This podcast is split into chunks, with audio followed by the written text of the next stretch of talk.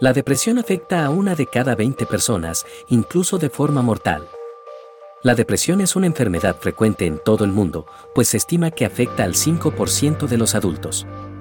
Es decir, uno de cada 20. A escala mundial, aproximadamente 280 millones de personas tienen depresión.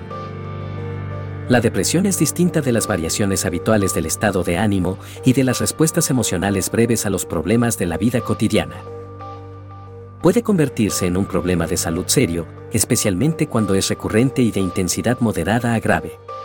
Puede causar gran sufrimiento a la persona afectada y alterar sus actividades laborales, escolares y familiares. En el peor de los casos, puede llevar al suicidio. Cada año se suicidan más de 700.000 personas. Aunque hay tratamientos conocidos y eficaces contra los trastornos mentales, más del 75% de las personas afectadas en los países de ingresos bajos y medianos no recibe ningún tratamiento. Pero es que incluso en los países con ingresos altos, las personas que experimentan depresión a menudo no son correctamente diagnosticadas. Mientras que otras que en realidad no padecen el trastorno, a menudo son diagnosticadas erróneamente y tratadas con antidepresivos. Espero que esta información te haga más cauteloso cuando tengas cerca a alguien con problemas de ánimo. Es un asunto delicado y complejo.